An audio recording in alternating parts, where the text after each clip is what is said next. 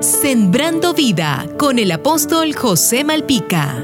Las personas piensan por lo general que el éxito está ligado al dinero, la fama, a escalar posiciones empresariales o gubernamentales. Muchas personas han logrado estas cosas y sin embargo no podemos decir que sean exitosas.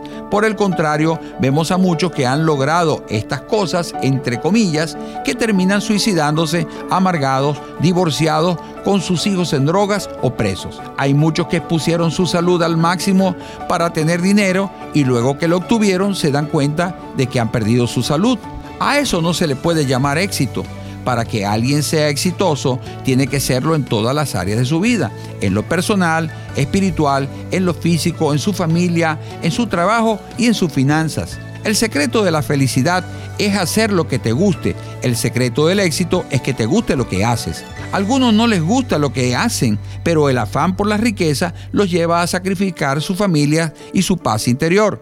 El éxito consiste en el balance adecuado en todas las áreas de la vida. He visto personas que no son ricas, pero tampoco son pobres y que disfrutan a plenitud de una buena familia y estabilidad laboral. El secreto está en tener vida y salud para disfrutar lo que Dios te da. El propósito de Dios para tu vida es que alcances el éxito en todo lo que emprendas. Para ello, tienes que hacerlo agarrado de su mano.